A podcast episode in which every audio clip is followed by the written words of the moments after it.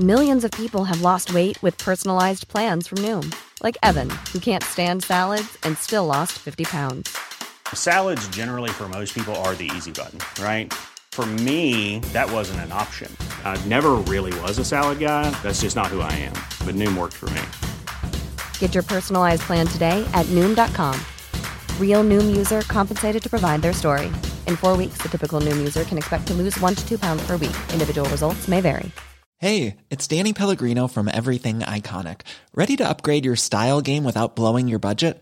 Check out Quince. They've got all the good stuff shirts and polos, activewear, and fine leather goods, all at 50 to 80% less than other high end brands. And the best part? They're all about safe, ethical, and responsible manufacturing. Get that luxury vibe without the luxury price tag. Hit up quince.com slash upgrade for free shipping and 365 day returns on your next order. That's quince.com slash upgrade. Many of us have those stubborn pounds that seem impossible to lose, no matter how good we eat or how hard we work out. My solution is PlushCare. PlushCare is a leading telehealth provider with doctors who are there for you day and night to partner with you in your weight loss journey. They can prescribe FDA-approved weight loss medications like Wagovi and Zepbound for those who qualify. Plus, they accept most insurance plans. To get started, visit plushcare.com slash weight loss. That's plushcare.com slash weight loss. Salut tout le monde, c'est Yanis, j'espère que vous allez tous bien. Je suis ravi de vous retrouver comme chaque semaine pour une nouvelle histoire méconnue du grand public. Cette semaine, j'ai décidé de vous raconter euh, un événement très important euh, pendant la Seconde Guerre mondiale. Il s'agit du soulèvement du ghetto de Varsovie. Ce soulèvement, qui a été mené par les juifs enfermés dans le ghetto de Varsovie, euh, donc contre l'occupant allemand, a profondément marqué les mémoires. Je vais vous raconter donc ce qui s'est passé ce 19 avril 1943.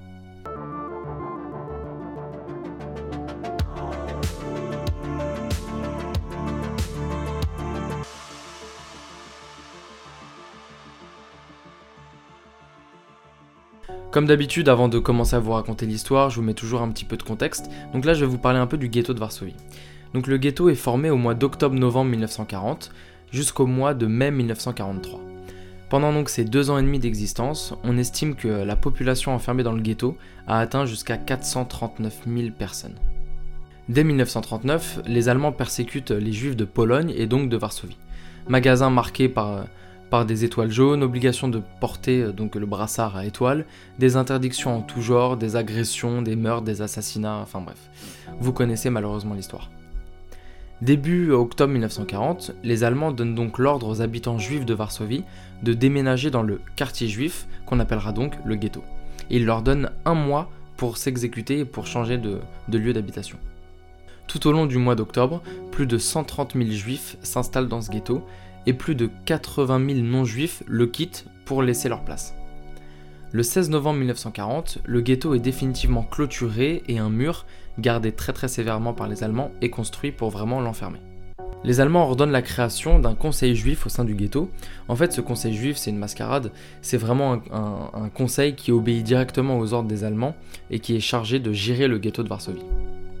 Derrière l'ordre de former le conseil juif, l'idée des Allemands est simple faire en sorte que les membres du conseil juif, donc étant des juifs eux-mêmes, participent malgré eux à la persécution de leur propre peuple. Vous vous rendez compte jusqu'où le vice peut aller, c'est horrible.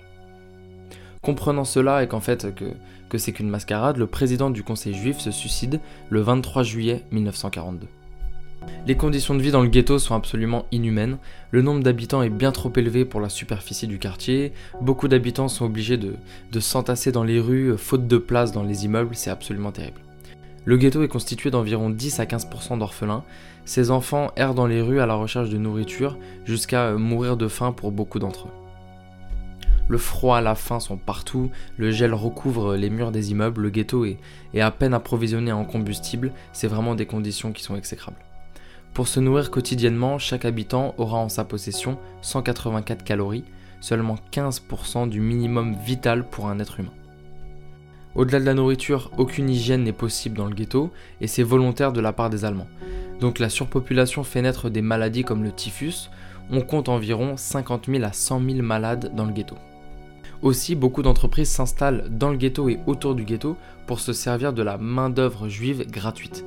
Ce travail forcé sera imposé aux juifs dès début 39, mais quand le ghetto voit le jour, le travail euh, euh, forcé prend une toute autre ampleur. C'est plus de 100 000 juifs qui travailleront de cette manière, complètement exploités par les SS, contre seulement quelques miches de pain euh, la plupart du temps. Mais dans ces conditions horribles naissent parfois de beaux actes d'humanité. Entre immeubles, dans le ghetto, une solidarité est très présente. Il y a un enseignement clandestin qui voit le jour, qui est destiné aux enfants. Une vie culturelle et religieuse clandestine s'organise tant bien que mal. Voilà, de cette manière, la population juive fait déjà, fait déjà acte de résistance. Mais c'est pas tout. Une résistance armée s'organise, qu'on appellera l'organisation juive de combat, soutenue par l'armée de l'intérieur, qui est la résistance polonaise. Donc la résistance polonaise fournit euh, aux résistants juifs à l'intérieur du ghetto quelques pistolets et quelques armes. Place à l'histoire du soulèvement du ghetto de Varsovie. Pour bien comprendre le soulèvement du ghetto, il faut absolument que je vous parle des actes horribles perpétrés par les Allemands dans les mois qui ont précédé. À l'été 1942, ce qu'on appelle la grande déportation se met en place. Il s'agit officiellement du repeuplement des Juifs vers l'Est. La réalité est tout autre, c'est plus de 280 000 Juifs qui sont envoyés du ghetto de Varsovie vers le camp d'extermination de Treblinka. Cette déportation des habitants du ghetto commence le 22 juillet et se termine le 21 septembre de l'année 1942. Cette déportation est tellement immense en termes d'ampleur qu'après euh, qu'après donc septembre 42, il restera plus qu'entre 40 000 et 70 000 personnes dans le ghetto, et parmi donc ces survivants, la colère monte, c'est à la suite de ça que l'organisation juive de combat voit le jour. Un premier acte de résistance se produit le 18 janvier 1943. Les Allemands lancent une opération pour vider complètement le ghetto, mais l'organisation juive de combat oppose une résistance à laquelle les Allemands ne s'attendaient pas du tout, si bien qu'ils suspendent leur opération, c'est donc une victoire pour les résistants du ghetto. Mais c'est le 19 avril 1943 que le vrai soulèvement a lieu. Les Allemands lancent à cette date l'opération de destruction du ghetto, donc l'objectif c'est vraiment de, déporter les derniers juifs qui y sont, de tuer ceux qui sont réfractaires et de tout détruire les bâtiments, vraiment de tout raser. Donc l'organisation juive de combat et son chef, Mordechai Anielewicz, s'organisent. Des bunkers souterrains et des barricades sont construits dans le ghetto. On compte entre 1000 et 2000 résistants qui sont malheureusement très faiblement armés, quelques armes, des, cocktails Molotov faits maison, mais par contre c'est bien toute la population juive du ghetto qui va résister même sans armes. En face, les Allemands comptent plus de 2000 soldats lourdement armés et des chars, donc déjà c'est pas du tout équitable comme combat, comme rapport de force. Mais le premier jour de combat, les Allemands battent en retraite et perdent 12 soldats. Donc, très en colère, pour écraser la résistance, les nazis décident d'incendier le ghetto immeuble par immeuble, de détruire les bunkers pour que les, résistants y meurent dans les bunkers pris au piège.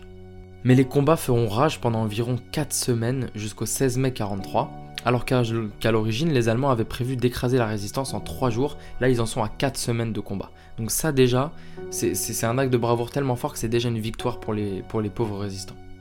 À la mi-mai donc 43, le ghetto est complètement détruit, la plupart des immeubles sont rasés, la synagogue est détruite. Mais pendant les combats, environ 13 000 résidents du ghetto sont tués, les survivants sont exécutés ou envoyés en camp d'extermination, bref, le ghetto de Varsovie n'existe plus. Sauf que l'impact euh, de ce soulèvement est très puissant. C'est le premier acte de résistance dans une ville européenne occupée par les nazis. Mais également c'est une belle et forte réponse à ce que certains ont appelé la passivité juive pendant la Shoah, en gros accuser les juifs de s'être laissés faire et laissés déporter sans opposer de réelle résistance. Cet acte prouve absolument tout le contraire.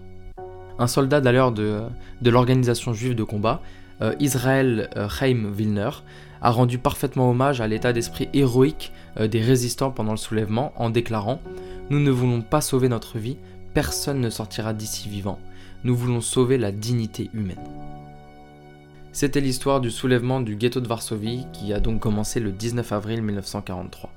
Le courage des résistants juifs du ghetto euh, dans des conditions de vie humaine est absolument incroyable. Aujourd'hui, voilà, je vous propose de, leur rendre hommage tout simplement en nous rappelant leur, euh, leur, leur geste de bravoure absolument incroyable. J'espère que cette histoire vous a plu. Je vous invite comme d'habitude, si vous avez apprécié, euh, apprécié le podcast, de, de, vous abonner, de laisser une note éventuellement et d'en parler autour de vous.